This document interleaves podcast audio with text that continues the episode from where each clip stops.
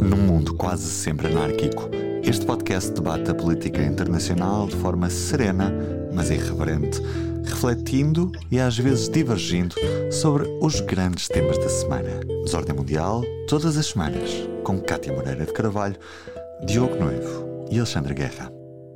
Olá, sejam bem-vindos a um novo episódio do Desordem Mundial. Eu sou a Cátia Moreira de Carvalho, estou aqui com o Alexandre Guerra e tenho connosco hoje um, o Tomé Ribeiro Gomes, um, que eu vou começar já por apresentar. O Tomé é, é, o nosso convidado esta semana e ele é doutorando uh, no ISCTE em Estudos de Segurança, Defesa e História, é bolseiro da FCT e é um especialista na geopolítica dos Açores. Bem-vindo, Tomé. Olá, Alexandre. Olá, bem-vindo, Tomé. Olá, Cátia. Olá, Alexandre. Muito obrigado pelo convite. Ora, essa, obrigada a nós. Uh, o Diogo, esta semana, ainda não se juntou a nós, mas muito, muito em breve ele volta ao podcast. Nós, devemos, nós estamos cheios de saudades dele e espero que ele também esteja com muitas saudades nossas. Um, e, portanto, vamos então dar início uh, ao podcast. Vamos passar a ordem ou desordem.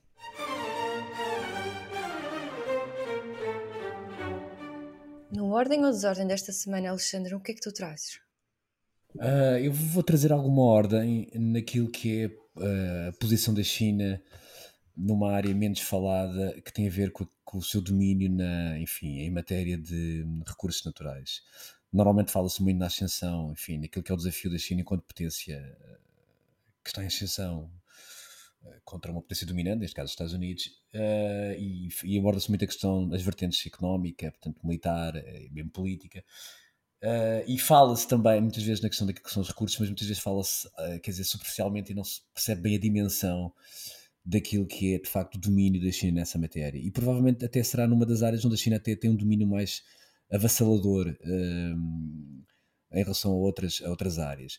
Isto vem a propósito, esta semana por acaso estava a fazer umas leituras e, e, e acabei por cair aqui nesta temática, de, enfim, de forma mais pormenorizada, e lembrei-me de trazer aqui hoje, de facto, fazer uma ordem, um ponto de ordem, antecipo já, enfim, eh, utilizando o nome da rubrica seguinte, sobre aquilo que é portanto, a, a posição da China em dois tipos de áreas a primeira tem a ver com aquilo que são as chamadas as terras raras, as famosas terras raras, não é? Que são, como muito se tem falado ultimamente, mas as terras raras, de forma muito resumida, e eu não sou especialista nesta área, longe disso, na verdade são cerca de 17 elementos, uh, e ao contrário do que o nome diz, não são tão raras, na verdade até há, há, há, abundância naquilo que é, na, na, enfim, na, na Terra.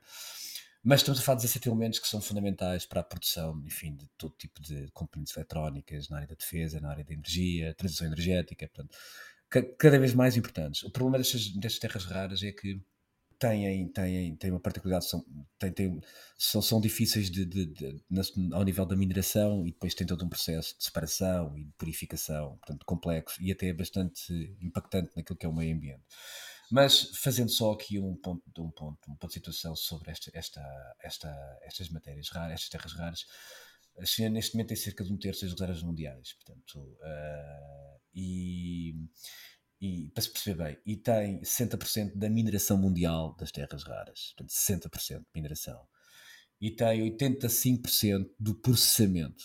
Portanto, isto é particularmente importante para ter estes números. Portanto, 60% da mineração, ou seja, está envolvida, é detém 60% daquilo que são empresas que estão a minerar terras raras, e 85% da, do, do, portanto, do processamento, uh, ou seja, na, na, verdade estamos a falar de produção e refinação. Uhum. Portanto, são, estamos a falar de valores realmente avassaladores naquilo que é o comércio e aquilo que é, digamos, a colocação de terras, a produção de terras raras para, para, para o mercado, digamos assim. E, portanto, isto parece um valor de facto uh, muito, muito avassalador uh, e, e, temos que, portanto, temos que também ter em consideração que estamos a falar de matérias que estão, enfim, a ser cada vez mais exigidas, há cada vez maior produção e, portanto, uh, é, é, há também as indicações dizem que no final da, da na próxima década, década de, de, no final, em 2040, que, segundo a Agência Internacional de Energia, vão ser precisas sete vezes mais terras raras para dar, para dar, digamos, para dar resposta àquilo que são as exigências e as necessidades das sociedades, e portanto é um ponto que eu queria aqui, aqui chamar uh, sobre esta. A outra tinha a ver com os minérios, portanto, aquilo que são os minérios mais conhecidos. Uh, e aí a China também tem uma posição que tem que ser olhada com atenção.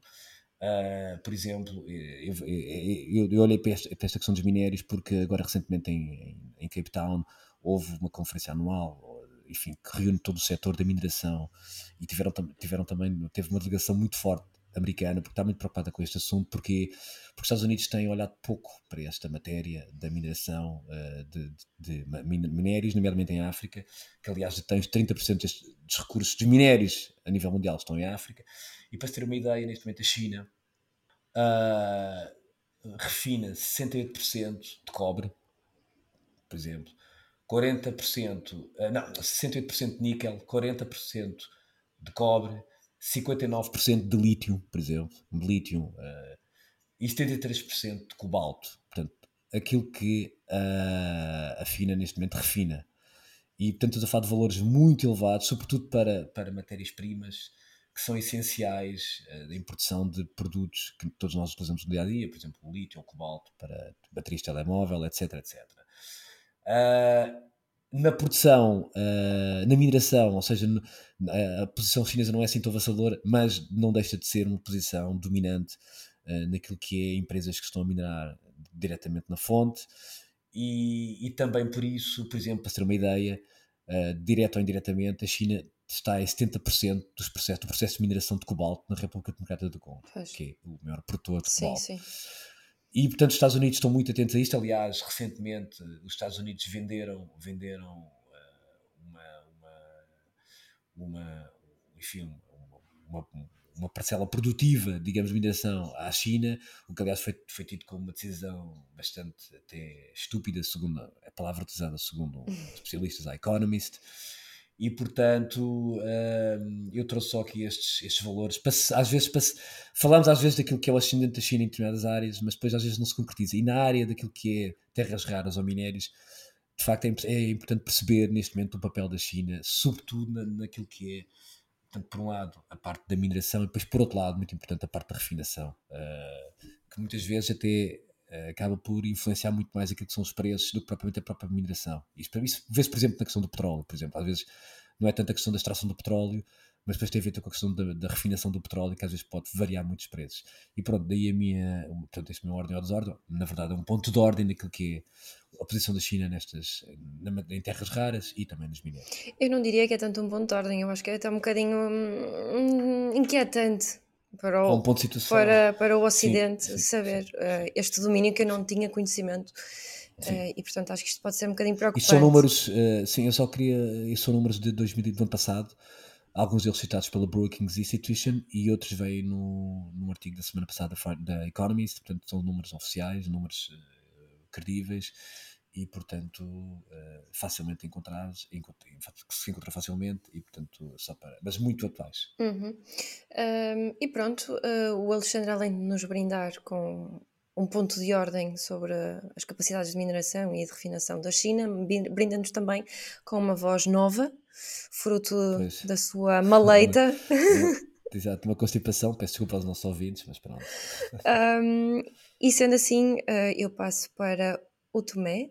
Uh, Tomé, vou passar para ti, o que é que trazes?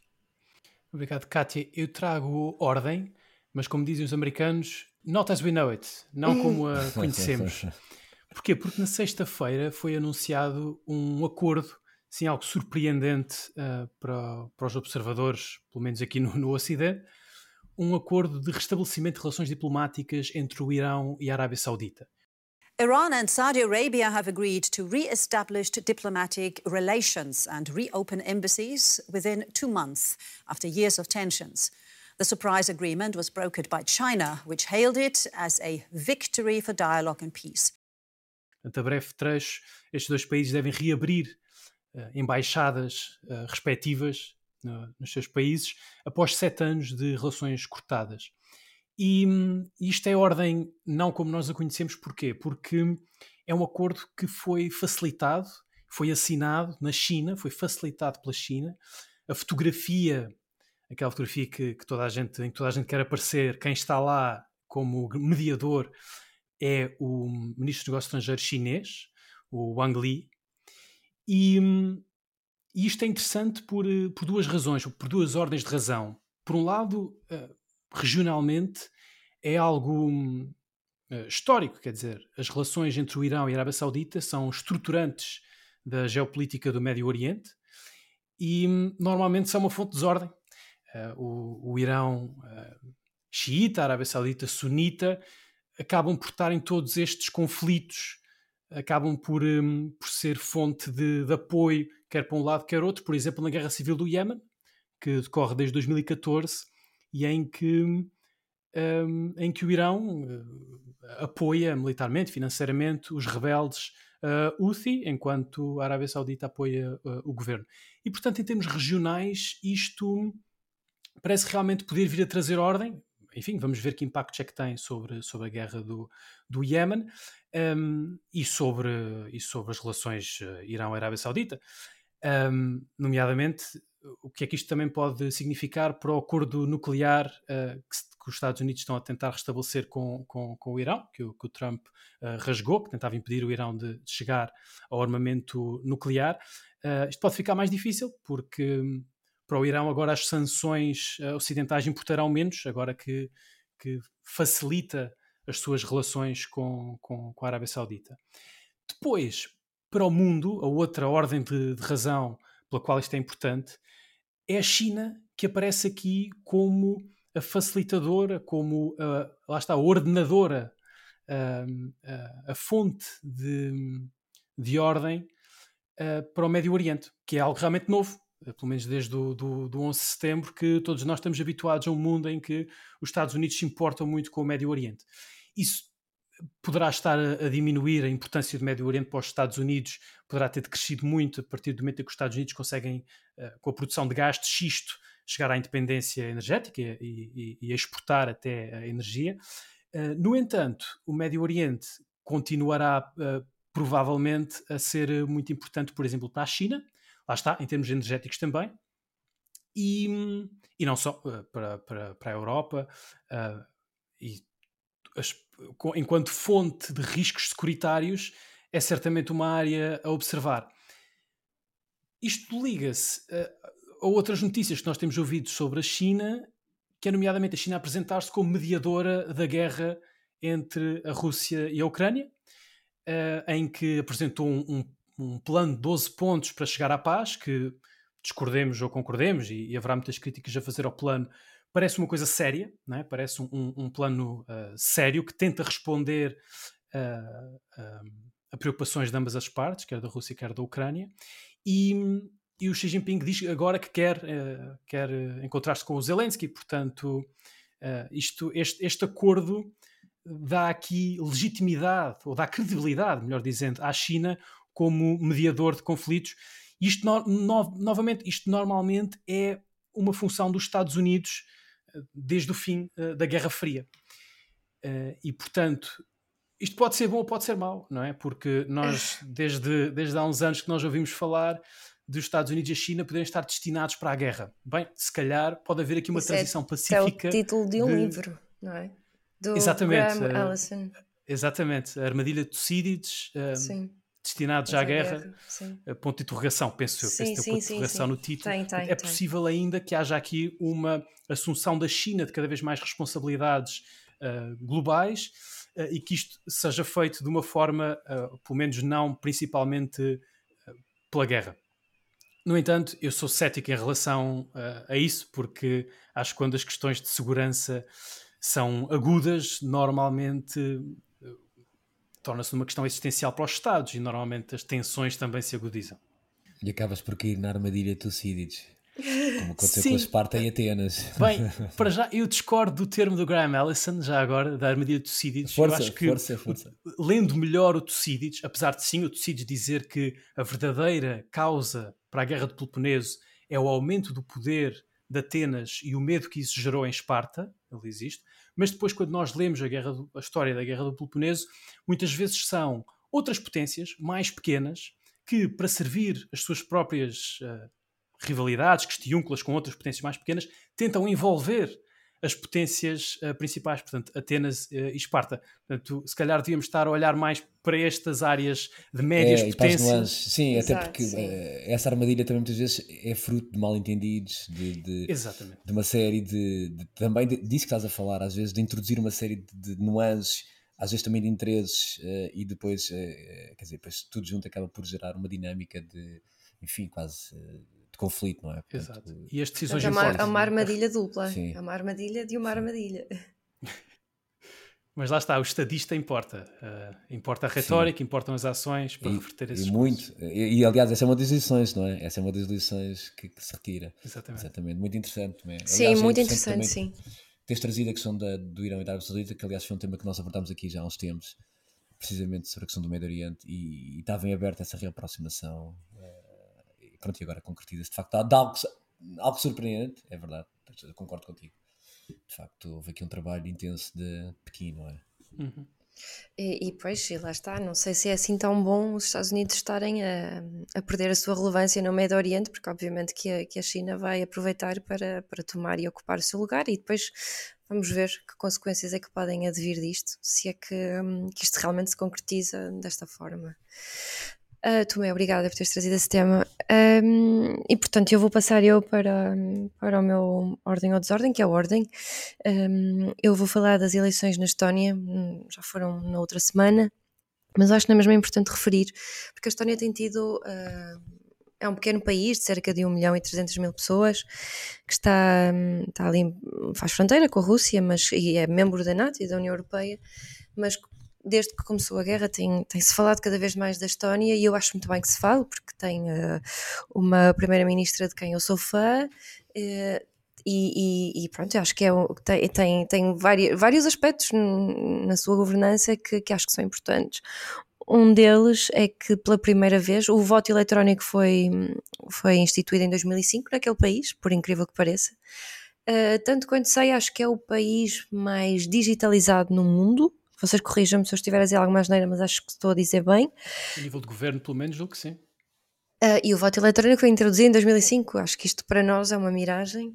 Uh, em 2005, isto para nós devia ter sido assim uma coisa tipo: o que é que está a acontecer? Um, e portanto, pela primeira vez na história, uh, os votos eletrónicos foram. O número de votos eletrónicos foram, foi maior do que o número de, de votos em, em, papel, em formato normal. Eu acho que isto é de assinalar, mostra que de facto é possível haver eleições desta forma é, é, é, e é possível elas serem credíveis. Aliás, até até agora o sistema eleitoral não reportou nenhum incidente, portanto correu tudo bem, não houve nenhum problema. Um, mostra que isto também pode facilitar a vida das pessoas um, e isto não é só o único aspecto que eu quero assinalar destas eleições, é que Caia Callas venceu um, e, e, e, venceu contra a extrema-direita, ela vai formar, precisa de formar coligação, felizmente não vai contar no seu governo com o partido de extrema-direita, ou direita radical, que já veio dizer que as eleições podem ter sido roubadas. Uh, não sei até que ponto é que esta narrativa tem adesão lá, mas é uma narrativa que se vê muito em pessoas que estão associadas a partidos de direita radical ou de extrema-direita. Isto aconteceu nos Estados Unidos, aconteceu no Brasil, é muito provável que se calhar daqui a, uns anos aconteça também aqui em Portugal e noutros países, uh, portanto também é, é, uma narrativa que já começa a ser bastante expectável uh, e portanto espero que por isso não seja levada a sério.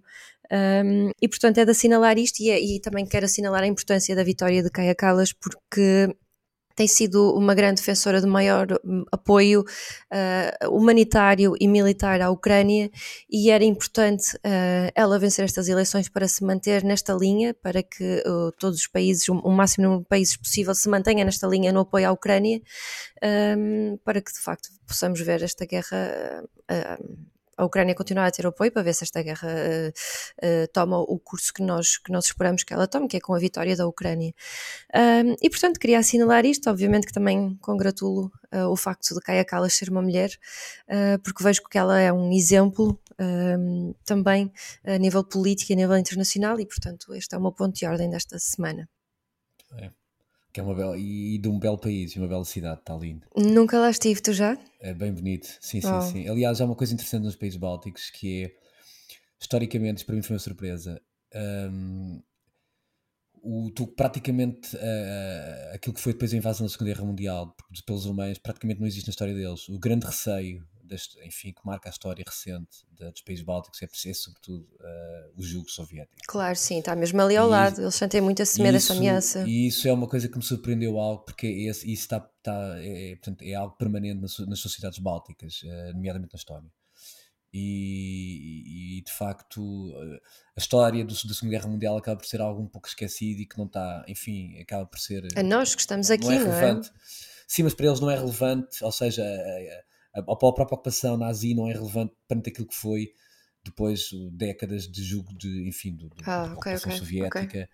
E isso é acabou por criar um clima de, de, até de terror, digamos, e de medo, e enfim, em relação àquilo que, que, era o que representava o Porto Moscovo, não é? Portanto, isso foi algo muito interessante. Ainda bem que disseste isto que eu ia me esquecer de um pormenor importante. É que uh, um quarto da população da Estónia uh, fala russo. Uh, e são russófilos. E, portanto, achava-se que podia haver uma taxa grande, elevada de abstenção precisamente por causa disso, por causa do apoio bastante explícito de Calas à, à Ucrânia. Mas, por acaso, a taxa de abstenção não foi assim tão alta.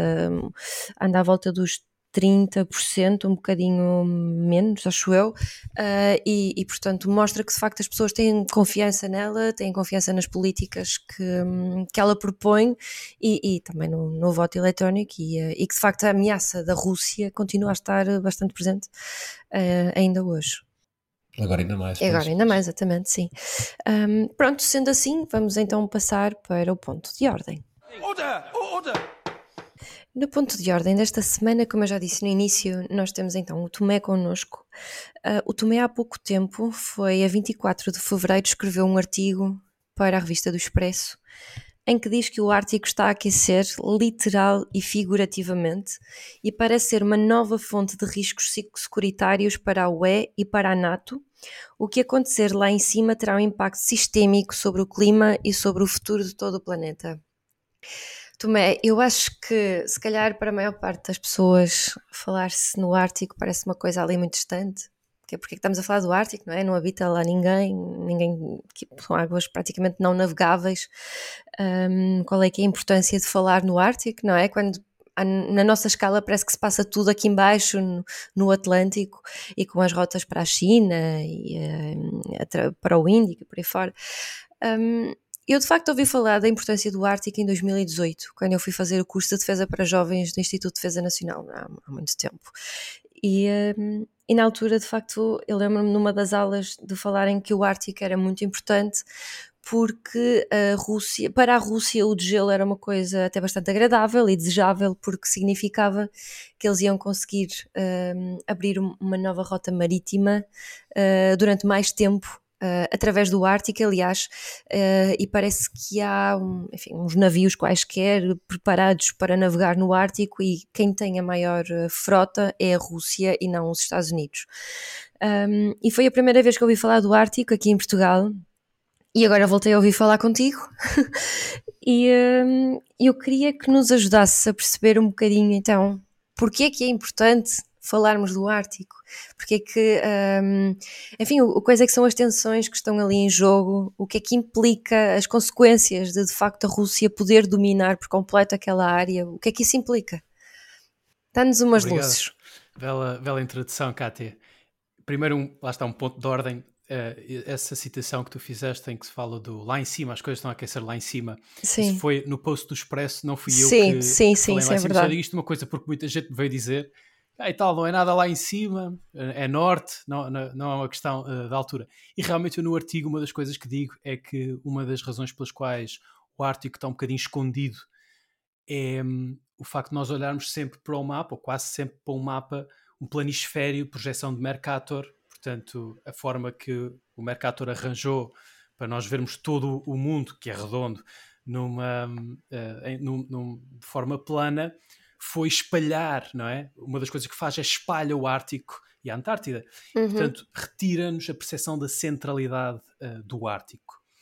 E, um, apesar disso, há um termo em inglês que é muito utilizado para se referir ao Ártico que se chama High North, o Alto uhum. Norte. que não é a mesma coisa que Ártico. Depois aqui há imensas. Nem é a mesma coisa que lá isto. em cima. Exatamente. Exatamente. Eu uso o Ártico para, para tudo o que fica a norte do Círculo Polar Ártico, que é um círculo que se desenha ali. A Islândia roça o, o, o círculo, portanto, traça-se aí o círculo no globo e o que está a norte disso uh, chama-se o Ártico. No entanto, muitas das condições uh, climatéricas, geográficas que interessam ainda se verificam em muitas zonas subárticas.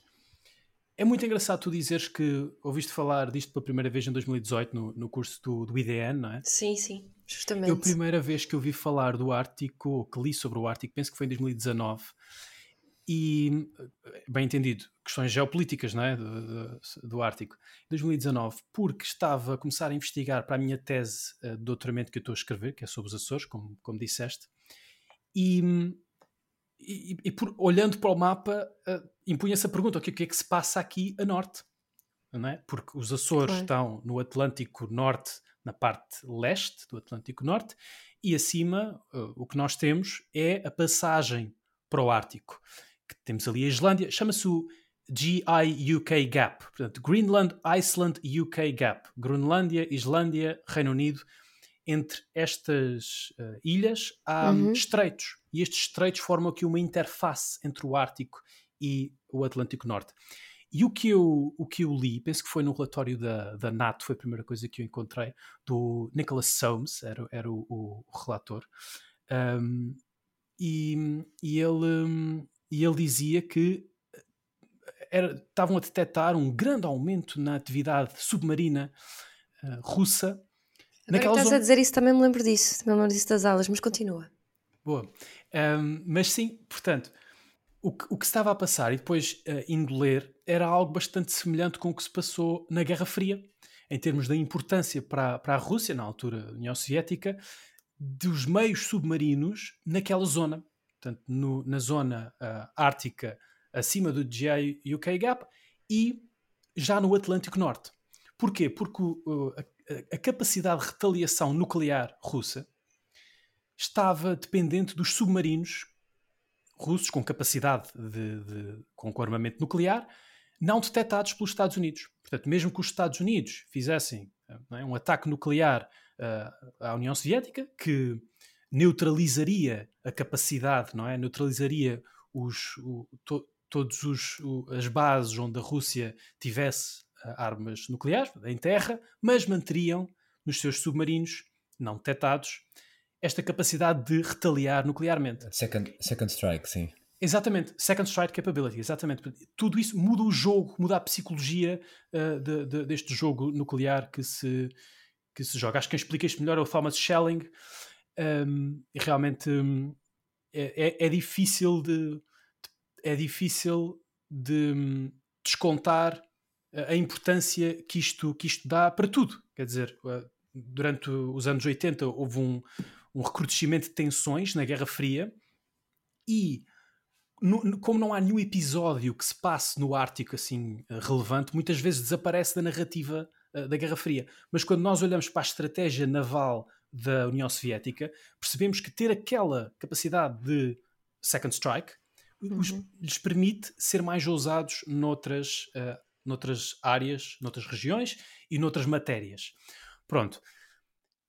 O que nós estamos a assistir hoje é, desde talvez 2013, 2014, é o fim do momento unipolar uh, americano, como chamou o, o Charles Krauthammer, portanto, o fim do, do momento em que seriam os Estados Unidos a ditar as regras uh, da, da, da, ordem internacional.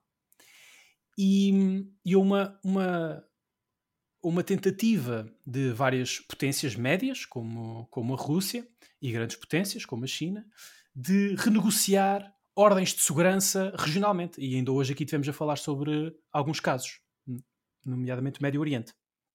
E com o degelo, a, a, variável que nós acrescentamos, portanto, nós temos tensões geopolíticas a regressar, talvez uma Guerra Fria 2.0, que não tem necessariamente que ser eh, bipolar. Uh, e em cima disso nós colocamos a questão do aquecimento global.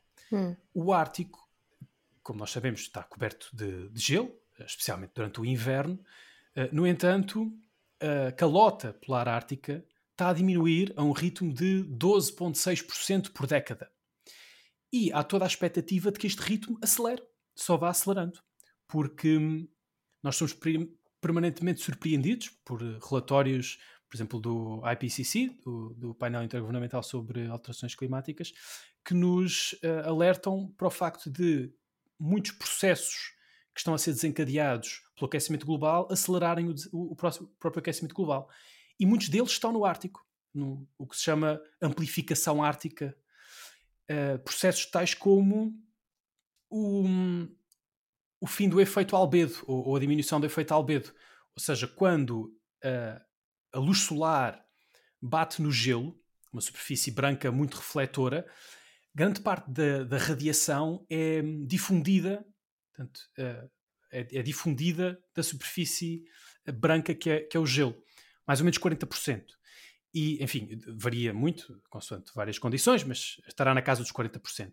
Enquanto que, quando não há gelo e quando o que nós temos é a superfície escura da água, apenas 10%, mais ou menos, nem sequer chega a 10% desta radiação é que é uh, difundida. Esse é o efeito dizer? albedo. Isto é o efeito albedo. Portanto, okay. desaparecendo gelo, desaparece uhum. o efeito albedo, ou seja, ainda desaparece uhum. mais gelo porque a terra, a terra, aquece mais com esta radiação. Não é difunde tanta luz branca, exatamente. Exatamente. Sim. E, portanto, este é só um dos processos da amplificação ártica, ou seja, dos processos que, causados pelo, pelo, pelo, aquecimento global, ainda aquecem mais o planeta. O Ártico estará a aquecer a duas ou três vezes, há estudos que dizem coisas diferentes, duas a três vezes o ritmo do resto do globo. Uhum, e há imensos... Também já ouvi isso, sim. Pois, e o que, o, que isto, o que isto nos diz é que toda a atividade humana que aconteça no Ártico, incluindo exploração de recursos, que se torna mais fácil devido ao aquecimento global, tem um efeito ainda mais pernicioso sobre o, o globo do que, do que noutros sítios, que já, é, que já é muito mau. E por isso, o projeto Willow, que, que é um, um grande projeto uh, de exploração de hidrocarbonetos no, na costa ártica do Alasca, foi aprovado na segunda-feira pelo, pelo Biden, como se temia. Segunda-feira, dia 13 temia. de março. Exatamente. Um, tem uma pegada ambiental que ainda tem que ser multiplicada, não é? Portanto, põe uh, muitos, põe, põe muitos milhões de toneladas métricas de CO2 no, no ar, uh, mas o impacto local que terá a postar no Ártico será uh, ainda maior. E por isso é muito preocupante. A tua pergunta, diz, diz, Alexandre. Não, também eu só queria, só queria já que estás a falar no projeto Willow, que tu referes no teu artigo também, na altura, como estando para ser aprovado, eventualmente, foi de facto aprovado pelo Biden. E eu só queria deixar aqui realmente uma nota que é, uh, este, esta aprovação surpreende de facto é verdade. muita gente e é preciso ver que Biden foi muito claro na sua campanha uh, eleitoral President Biden is facing swift backlash from environmentalists over his approval of a massive oil drilling project in Alaska. Now, it's a major reversal after he promised no more drilling on federal lands while on the campaign trail in 2020. Ed O'Keefe is traveling with the president in California and joins us from Los Angeles. Ed, good morning. What is this all about? Well, Nate, good to see you. This decision's a complete reversal from the stance then candidate Biden took more than three years ago at a campaign stop in New Hampshire. No more drilling on federal lands, period. Period, period, period. E, portanto, é preciso ver que o Biden, mais uma vez, uh, segue uma política de Trump, neste caso ambiental, uh, e isto para, é mais um alerta para os, enfim, para, para, para, os entusiastas da política internacional que muitas vezes deixam lá pelas emoções e muito pouco pela razão.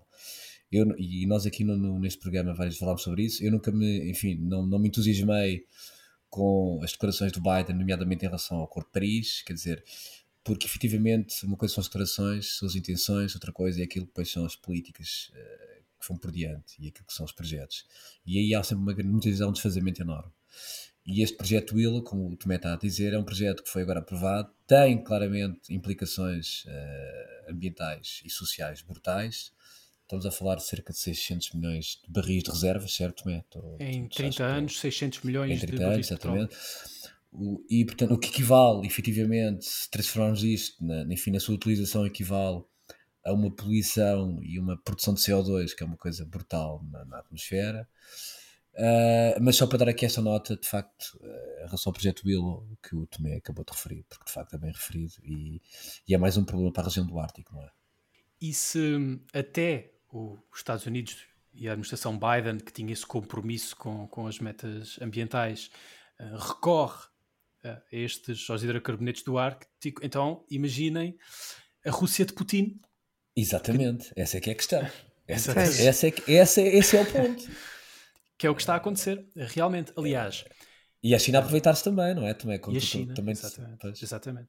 A estratégia, do, a estratégia do Putin de deixar a Europa dependente do gás natural, que nós hoje reconhecemos, de, enquanto acontecia, muita gente reconheceu, mas a Alemanha recusou-se, a, a, Alemanha da, da chanceler Merkel recusou-se a reconhecer que a Europa se estava a colocar na dependência, uma dependência perigosa uh, da Rússia de, de, energia, principalmente de gás natural, e isto, o que permitiu esta política do Putin foi começar a explorar gás natural do Ártico, das províncias de Guidan e, e Yamal, e isso continua, quer dizer, continua em expansão uh, a produção de, de gás natural uh, no Ártico, com a vida facilitada, porque é assim, tudo o que se explorar no Ártico tem custos acrescidos devido a, às condições muito hostis da, da natureza ártica. Uh, mas, mas compensa, é? compensou para o Putin estrategicamente e, em princípio, acho que ele compensará no futuro. Até porque, como tu dizes, Alexandre, a China também está muito, muito interessada. Exatamente. Nesse projeto de Yamal, por exemplo, a China tem lá uma participação, não é? Exatamente. Exatamente. Que, aliás, é uma que é das... projeto lá. Pois é uma das coisas que pode compensar uh, as sanções uh, que são, foram impostas pelo Ocidente à Rússia, têm uhum. esta dificuldade que é retiram know-how, retiram conhecimento, técnica uh, te e tecnologia muito importante para estas explorações que realmente, por serem no Ártico, precisam de tecnologia de ponta e precisam de inovação constante. E, e houve mesmo projetos cancelados depois da guerra da Ucrânia por empresas ocidentais saírem Exato, dos projetos. Pois. E a China chega-se à frente e... Chega-se à frente, exatamente. exatamente. Uh, porque, e diz uma aliás, coisa, e, oh, Tomé, agora desculpa só, e, e, e, e, com o gelo que está a acontecer portanto, no Ártico, e, e, cada vez mais com a possibilidade de se navegar nas rotas, na rota, aqui, na chamada rota do norte, de, na rota do Mar do Norte, não sei qual uhum. é o uhum. termo técnico dessa Sim. rota, onde há cada vez mais, onde durante mais meses poderá navegar, portanto, sem recurso a quebra-gelos, não é? Os, quebra, os famosos quebra-gelos que a Rússia tem, era isso que eu queria dizer há um bocadinho, sim, obrigada. Uh, tu facilmente colocas, uh, digo que facilmente colocas este tipo de produto por via marítima, por exemplo, na Ásia, não é? Que aliás já acontece via, desde a Noruega, se for possível, chegar a.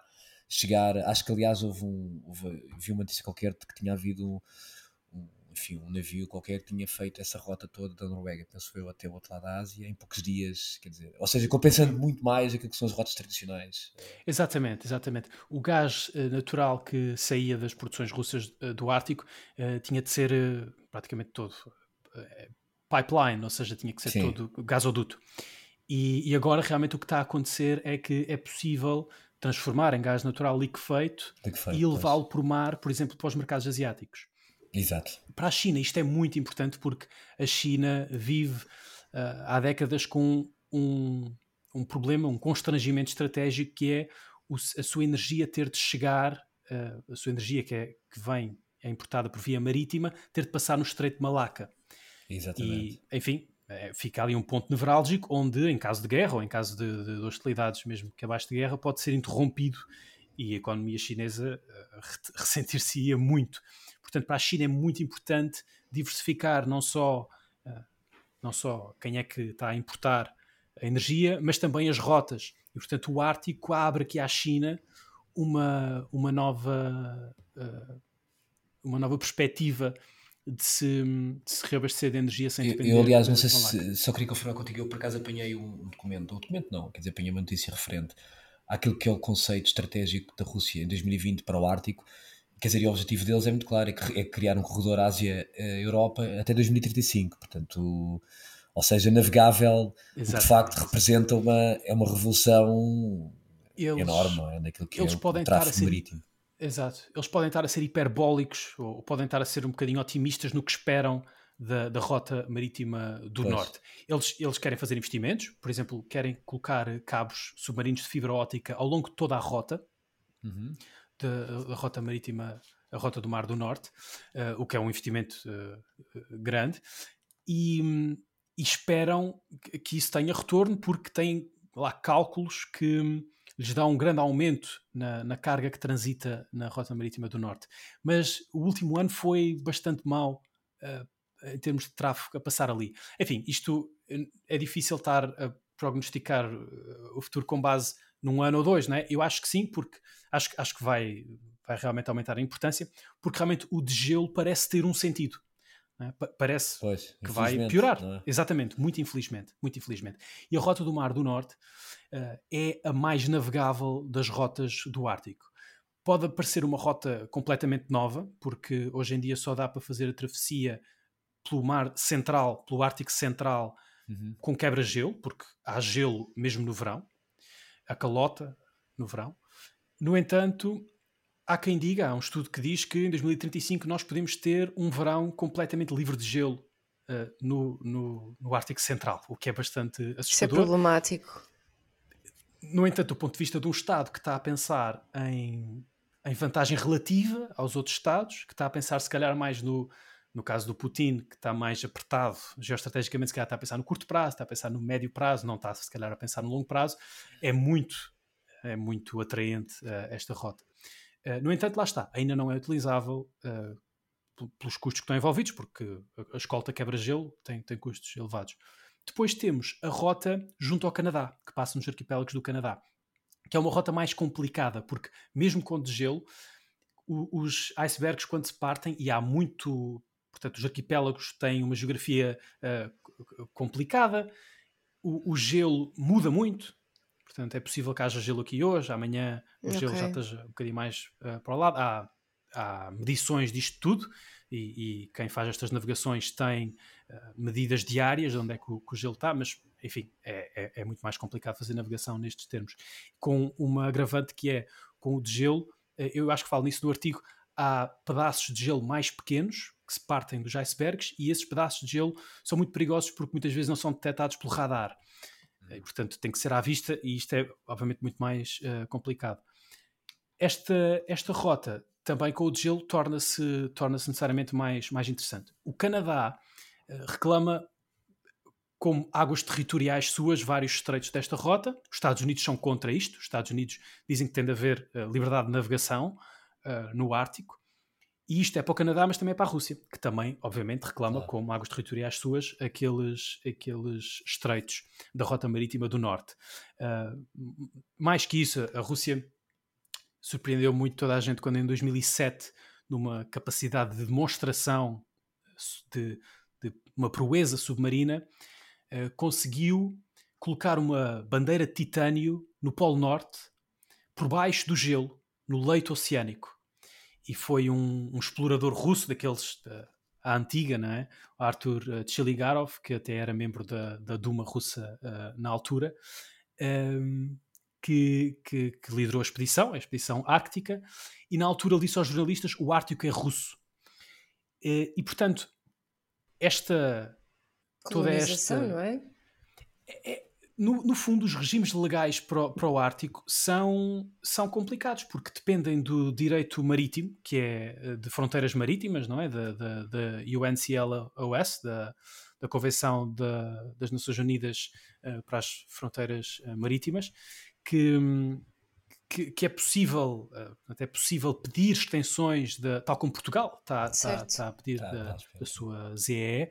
A Rússia também está a fazer isso, mas com, com pedidos lá está, muito maximalistas do que a caixa que deve ser a sua ZE uh, no Ártico e que colidem com os pedidos uh, do Canadá, uh, por exemplo. Portanto, nós temos depois a parte da, da competição legal que, que, pode também gerar hotspots ou flashpoints, ou como é que eu digo isto em português? Pode gerar pontos quentes geopolíticos, por exemplo, nas ilhas Svalbard que têm uma que são regidas por um tratado de 1920, o Tratado de Spitsbergen, que é muito estranho porque dá soberania à Noruega, mas uh, desmilitariza a ilha, uh, o arquipélago, e, e, permite, e está lá no tratado, que a Rússia tem o direito a ter atividades económicas uh, na, na, ilha. E, portanto, há, uh, há zonas da ilha que, que são, que, são, uh, que são, são russos que lá estão. Um, e, e, isto, enfim, com as tensões geopolíticas que nós estamos a ver, com, com, com, esta, claro. com o gelo, de gelo a criar rotas ali, pode também ser outro, outro problema. mas, sim, é uma coisa eu, eu pensei que ias terminar. Eu queria fazer uma pergunta. Se calhar terminas e eu faço a seguir. É que eu ainda não respondi a pergunta tua inicial, ah. que é muito importante, que é isto de ser agradável para a Rússia. Portanto, nós temos a falar em muitas oportunidades para a Rússia, mas isto também traz riscos imensos securitários para a Rússia. E é muito importante nós tentarmos colocar okay, na, na é pele é do outro.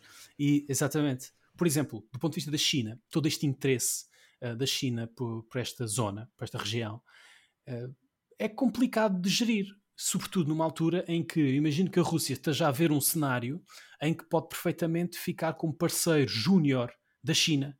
Aliás, em, muitas, em muito do que está a acontecer, já parece que a Rússia é aquele irmão mais novo a criar problemas ao irmão uh, mais velho. É? Enfim, as grandes potências têm sempre aliados complicados que lhes criam problemas porque vão mais longe do que eles gostariam que eles fossem. Uh, por exemplo, os Estados Unidos com Israel, o que é um caso mais ou menos óbvio uh, disso, a China com a Coreia do Norte, por exemplo. Pode vir a Rússia, se, se isolar internacionalmente, a ser uma espécie de Coreia do Norte da, da, da China, enfim, mal comparado. Mas eh, a China, se começar a depender de, de rotas árticas é? para, a sua economia, para a sua segurança, e é importante dizer que a China tem uma frota de navios quebra-gelo, já, já tem dois, vem aí um terceiro, uh, bastante sofisticados. A frota de navios quebra-gelo da Rússia é maior, como, como o Alexandre disse, é, é, é muito grande e capaz. A frota de navios quebra-gelo, quer dos Estados Unidos, quer do Canadá, está em muito mau estado e é muito, muito pequena, muito reduzida. Um, no entanto, a, a, China parece estar a querer ter os meios próprios para fazer a sua vida no Ártico sem depender uh, da Rússia. Isto para a Rússia é claramente um, um risco é uma ameaça. geopolítico. Sim. É uma ameaça. E também com o Ocidente. Porque o gelo que cobre uh, grande parte do Ártico acaba por agir como uma barreira geográfica. Uh, o, o, John Mersheimer fala do da stopping power of water, o, o, poder de barreira da água. Ou seja, ele diz que os Estados têm tendência a expandir-se e quando encontram água, param. Não é? um exemplo disto é os Estados Unidos, portanto, uh, expandiu-se para, para, para, para o oeste e quando chegou à margem do Pacífico parou. E, portanto, estão ali seguros uh, entre dois oceanos. Também podemos falar do stopping power of ice. Portanto, há ali uma barreira geográfica que exige todas as atividades militares tenham meios muito mais sofisticados e sejam mais, mais custosas.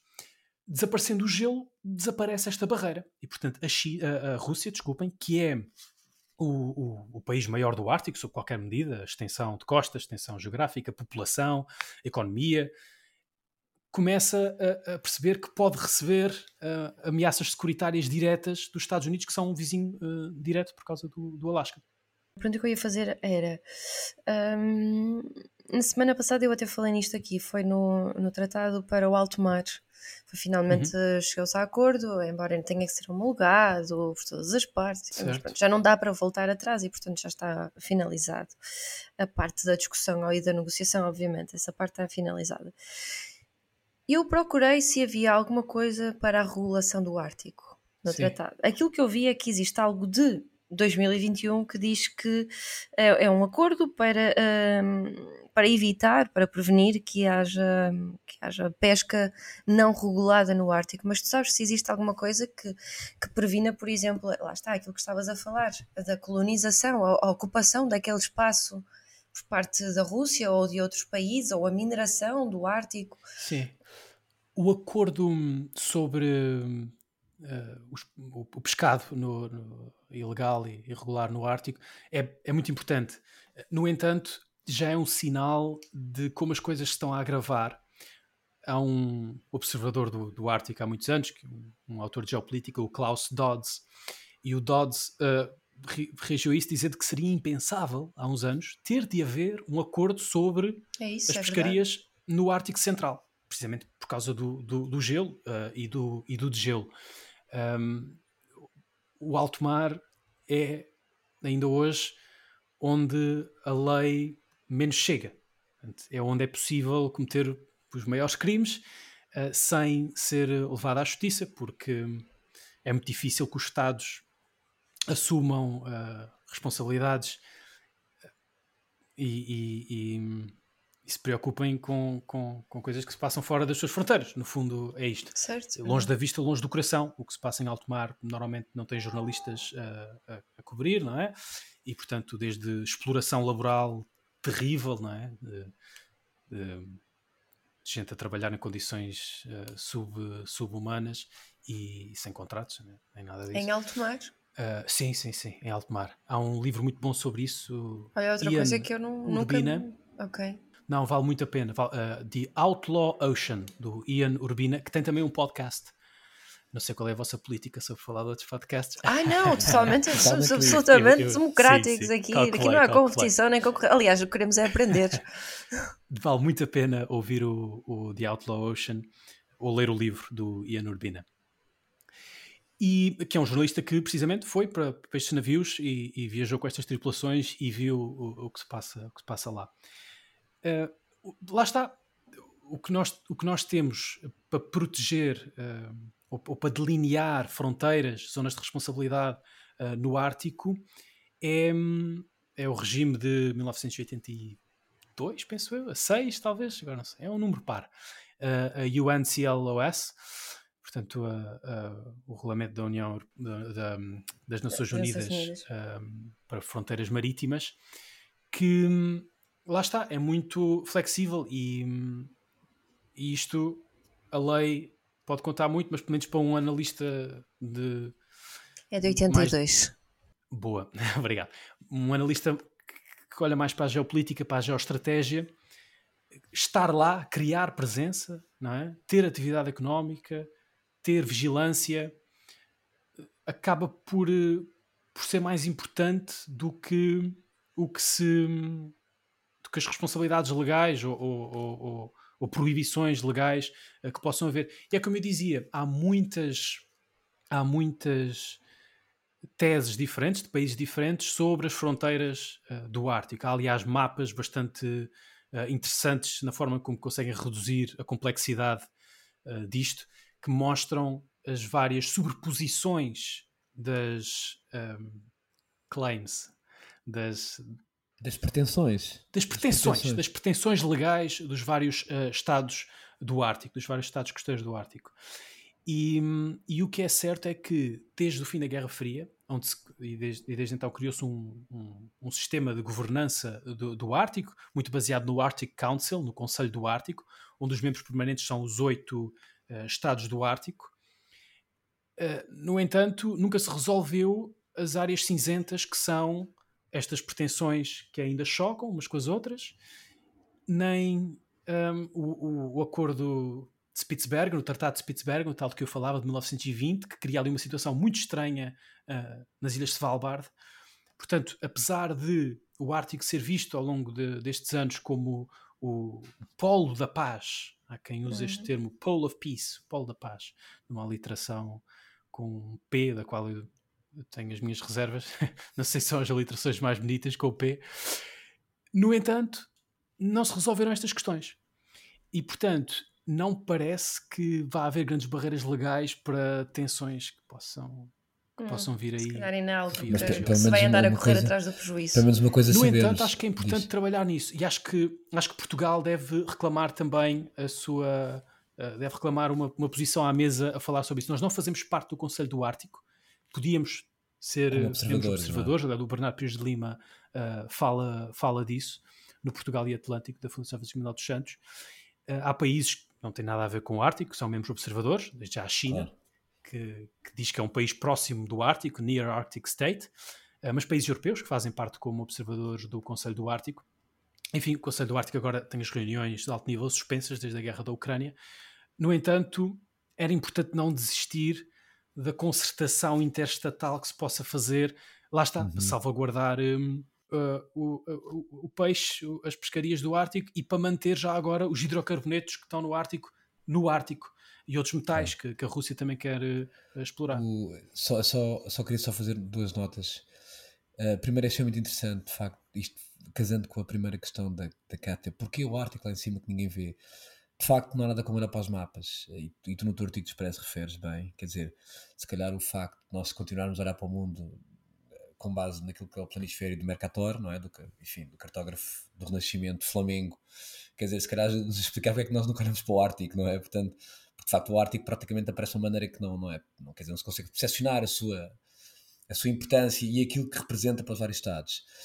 E depois, uh, há uma coisa que é clara de facto de, do entusiasmo do pós-Guerra Fria, logo a seguir à Guerra Fria, não é? Da criação de um Ártico comum, enfim, um Ártico em prol da humanidade, até uma certa ideia romântica daquilo que era o Ártico, uh, algo inalcançável, algo, algo do imaginário das pessoas, algo, enfim, algo, assim, uma zona quase não terrestre, não é? Uh, e que nada se passaria lá, enfim, mas apenas uma zona, uma, uma, algo quase inalcançável para, para, as pessoas. E efetivamente essa ideia, quer dizer, de, de um Ártico comum, de um Ártico desapareceu, enfim, até pelo próprio, pela própria também alteração da própria postura da, da Rússia nos últimos anos, e é curioso porque começou-se a recuperar algumas coisas. Olha, encontramos nomes que hoje são muito falados, eh, mas nomes como o Nikolai Patrushev, que é atual diretor do Conselho de Segurança da Rússia, que foi um dos grandes defensores de, da expansão da Rússia para o Ártico, mas também o próprio Sergei Shoigu, portanto, o Ministro da Defesa, isto já há uns anos, para se perceber que as coisas também não surgem do acaso, não é? Portanto, que há tendências de pensamento dentro da própria Rússia claro. que se vão enraizando e que vão fazendo o seu, o seu caminho. Uh, e, e, portanto, lá está, é aquilo que o Tomé dizia, de facto é importante que os instrumentos multilaterais funcionem, sobretudo numa região como o Ártico, porque cada vez mais vai ser necessário, não é? Portanto, Exatamente. É, sim, sim, é obviamente. Mais. Isto também mostra, uh, não é, o, o facto de, de o degelo ser algo atraente para a Rússia também demonstra uh, a política pouco altruísta, se bem que a política nunca é altruísta, mas, mas a pouca preocupação que a Rússia tem uh, perante o bem-estar geral da população e, e, e do planeta. Bem, não se pode acusar do degelo, não é? Eu não estou a acusá-los do degelo, estou a acusá-los de ficarem contentes com o degelo. É diferente. Posto isto, o nosso tempo já vai longo. Também não sei se queres acrescentar alguma coisa. Não, não. Obrigado Fica para a próxima, para a próxima ficar outra vez para falarmos dos Açores. Certo, certo. Não, não, a sério já, mesmo. Fica sim. já o, okay. convite, o convite feito, está bem também. cá estarei, cá estarei. Temos de falar. Sim, uh, Tomé, Obrigada por teres vindo. Uh, uh, e, e, antes até de passares para Sem Fronteiras, uh, faço já a recomendação aos nossos ouvintes de, de manterem o Tomé debaixo do olho, porque acho que vai ser uma das pessoas que eu espero que, que, possamos ouvir mais vezes no futuro, porque de facto trabalhas temas que são, que são importantes e que aqui em Portugal não se ouve falar muitas vezes. Passamos para Sem Fronteiras.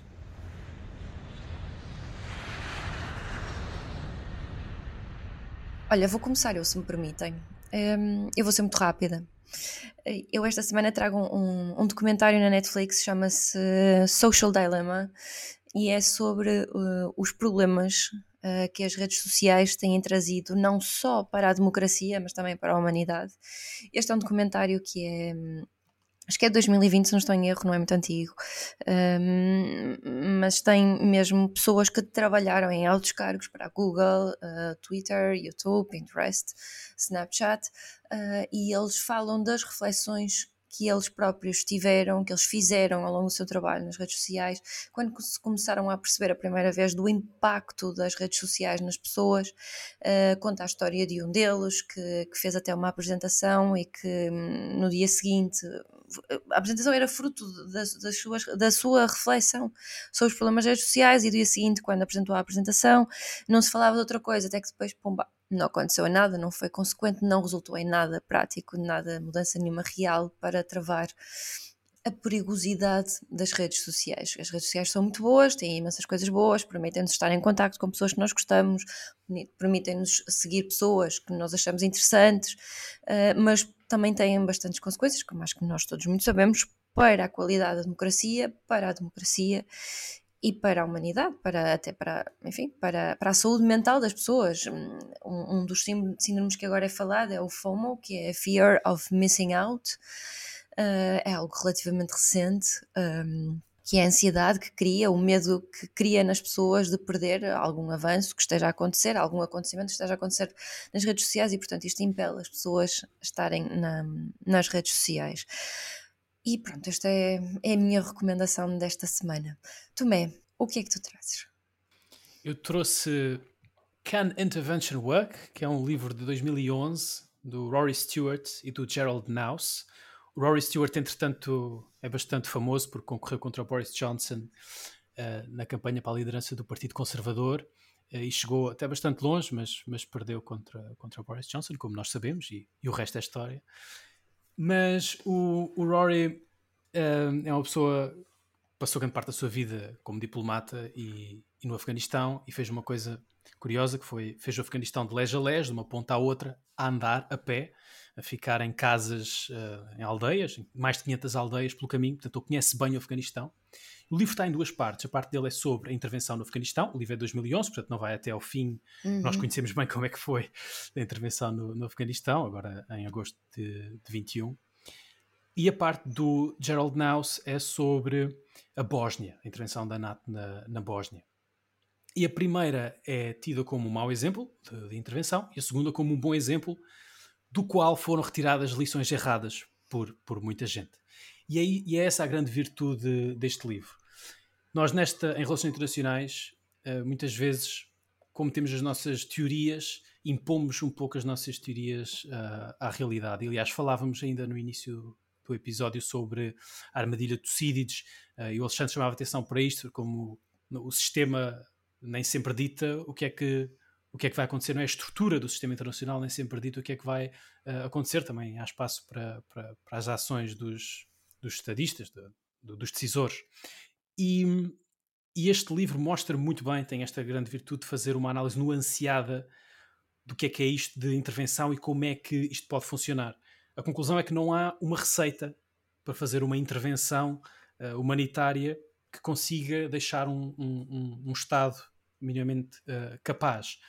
O que há é muitas lições que nós podemos retirar sobre o que não fazer e a necessidade de olhar para o contexto, porque o que resultou no caso da Bósnia foram coisas que se calhar não se estava à espera que fossem resultar, se achava que eram possíveis problemas. Uh, no caso do, do Afeganistão, o Rory explica muito bem como a opinião pública uh, americana uh, levou as administrações, várias administrações ao longo destes 20 anos, a oscilar entre grandes compromissos e falta de meios. Porquê? Porque os políticos, para poderem justificar enviar tropas para, para o Afeganistão são, são quase que obrigados, ou sentem-se obrigados a prometer mundos e fundos, a prometer que o Afeganistão vai ser um Estado de Direito, democracia, moderno, com os quase valores indistinguíveis dos nossos, uh, uh, apesar de, do Afeganistão ser uma sociedade completamente diferente.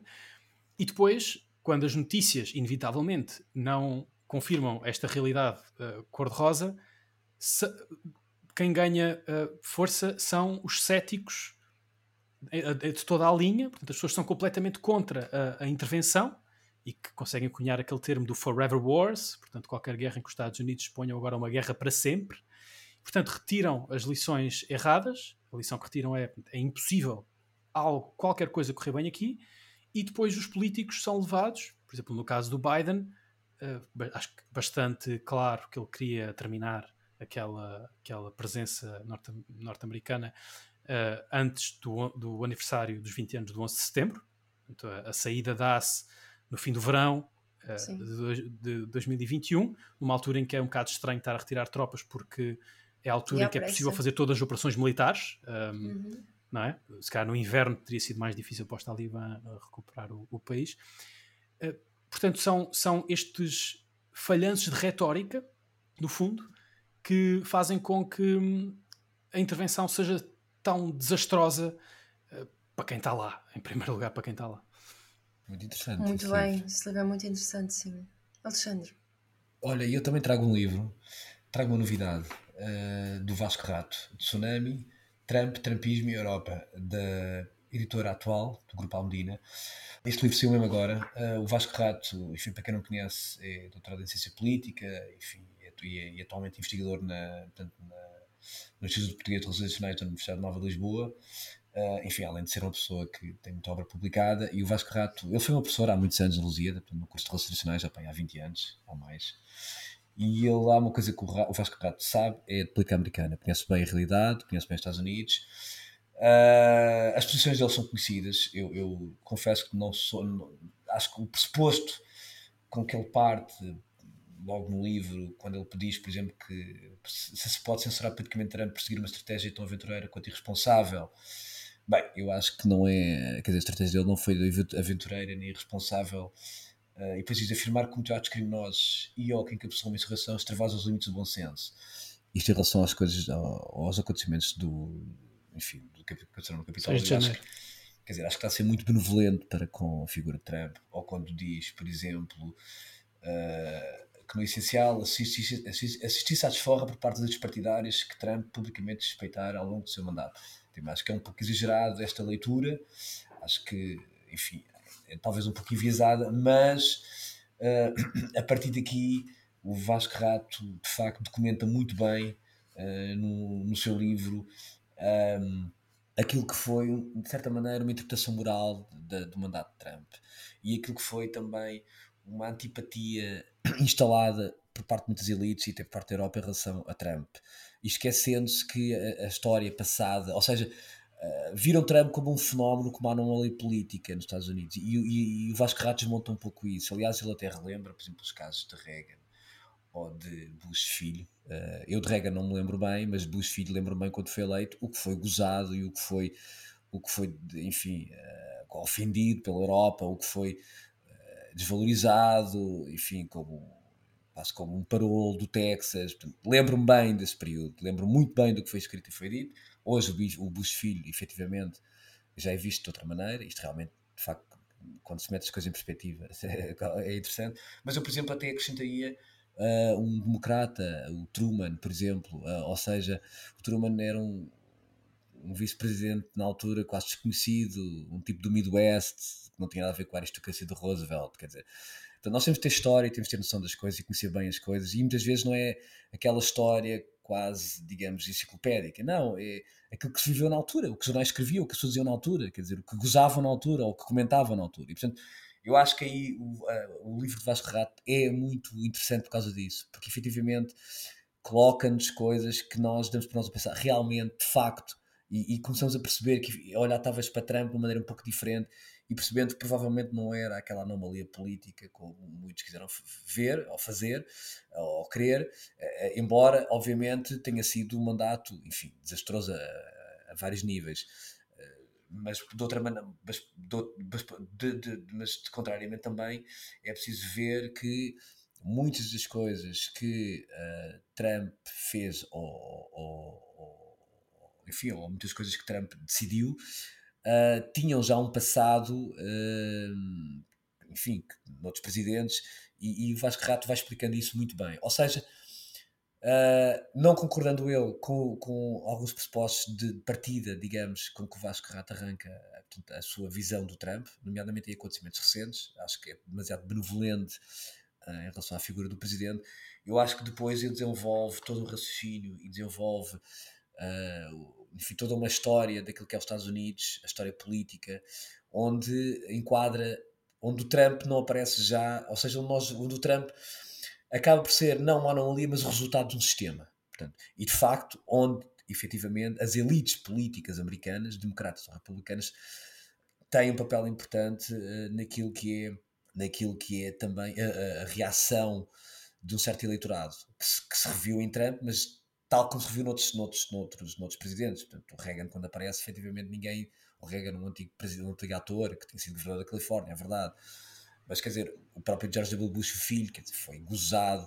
Portanto, é muito interessante ver este filme. É um é livro que está Mas, há, mas há uma diferença, uh, embora o Trump não seja algo repentino, eu não li o livro, atenção, mas embora Trump não seja algo repentino que apareceu na política americana, há uma diferença entre ele, Reagan e Bush é que ele já. Há várias, há várias. Há várias, exato. Mas há uma em que eu vou falar que é a, é a incorporação, a introdução de, de uma direita muito radical.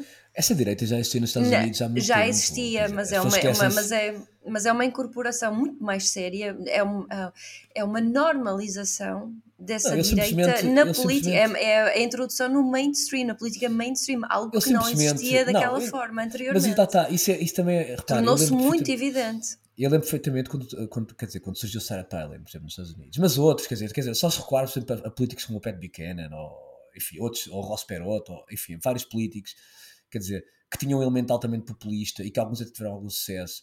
Dizer, nós não nos podemos esquecer disso. Portanto, uh, Trump simplesmente utilizou essa, essa, essa, essa camada da população de uma forma, enfim, de uma forma bastante inteligente para aquilo que eram os seus interesses. E isto está explicado neste livro uh, bastante bem pelo, pelo, pelo Vasco Rato, que aliás está bem documentado, está com excelentes notas de rodapés, notas bibliográficas, e portanto, nós, e é isso que é explicado, ou seja, uh, aliás, ele próprio explica o momento, é, há um momento histórico, quer dizer, que, é aquele momento em que Barack Obama humilha Donald Trump no jantar de correspondentes. Quer dizer, esse momento é um momento em que muita gente diz que foi o momento em que Trump decidiu, em que Trump decidiu ser candidato aos Estados Unidos. E efetivamente Barack humilha, foi naquela altura da discussão do- do- da, da- da nacionalidade do, do Barack Obama, etc. pronto. Ou seja, há uma série de fatores que são muito anteriores à presidência e que, que muitas vezes eh, ficaram, quer dizer, as pessoas não conhecem ou, não, não, não- ou ficaram, ficaram no esquecimento. Quer dizer, às vezes é preciso fazer o filme todo para depois Sim, lermos bem obviamente aquilo que é o sim. presente. Não é? Portanto, mas isto também é, querias dizer qualquer coisa? Posso, Diz isto. É assim, por um lado, eu também não li o livro. Eu concordo aí com uma, uma parte do que tu eh, disseste completamente, que é a forma como nós, vi- vendo da Europa, a nossa visão fica turva quando temos um elemento tão, porra, tão espampanante, tão extraordinário, tão lamentável já agora. Sim, eh, sim, Tão pouco ajustado. teria opinião, como o Trump. Claro, claro, Pronto. obviamente. Sim. E isto realmente prejudica-nos a nossa avaliação do que é que se está, do que é que está a passar. Para dar um exemplo que, que vem do tema que, me convidaram aqui, o Ártico, o Trump falou em comprar a Groenlândia. Exato, Ah, e na altura toda a gente se riu disto, ah, é o Trump, não sei o quê. No entanto, lá está. Nós temos aqui uma indicação de que os Estados Unidos estavam a olhar para o Ártico eh, e para a estratégia, eh, para a geoestratégia daquela zona. Que alguma E não era o Trump, alguém lhe disse para ele comprar aquilo, não é? Exatamente, não, não é, a uma ideia é dele. é é Dificilmente essa. seria. Não Exato. sei se ele lê livros sobre Ele isso. sabe, ele sabe o que é era a. Groenlândia. Pronto. Uh, Mas depois há outra, há outra questão que também é importante compreender. O, o Trump muda realmente o Partido Republicano, não é? Portanto, há ali uma revolução no, no. Partido Republicano que não é inédita na história dos Exato. Estados Unidos. Já Exatamente. antes isto aconteceu. O Sim. Partido Democrata é que era o partido dos direitos dos Estados contra Sim, sim, as imposições do, do, do Estado Central, contra as imposições de, de Washington. E isto inverteu-se completamente. Agora é o Partido Republicano que faz, que faz esse papel. E em termos de política externa também, não é? Há, há correntes de política externa diferentes em cada um dos partidos. Se calhar isto é mais ou menos normal de uma sociedade tão bipartidária, não é? Com, Sim, em sim. que a política é tão controlada por dois grandes partidos, portanto a renovação de ideias tem de acontecer dentro dos partidos, porque não raramente vem de, vem de fora. Sim, mas pronto, eu recomendo, lá está Tsunami, Trump, Trumpismo e a Europa, de Vasco Rato, da editora atual, do Grupo Almedina, portanto eu recomendo, porque efetivamente, concordando ou não com Trump, gostando ou não de Trump, mas eh, é conhecimento e é todo um percurso que o Vasco Rato escreve aqui, muito bem documentado, com boas notas bibliográficas e de facto ficamos com uma leitura mais abrangente daquilo que foi o seu mandato Trump, não é? e daquilo que é o Partido Republicano atual- atualmente. Atualmente. Pronto, o episódio já vai longo, mas acho que, que tem aqui conteúdo muito rico muito, e muito aproveitável, obviamente. Um, nós vemos para a semana, Alexandre. Uh, a semana cá Tomé, foi um gosto e, e Um prazer, até breve. O convite, Tá bem, até o convite breve. fica feito. Até à próxima, Tomé, exatamente, está feito o convite. Abraço. Adeus. Adeus. À Adeus.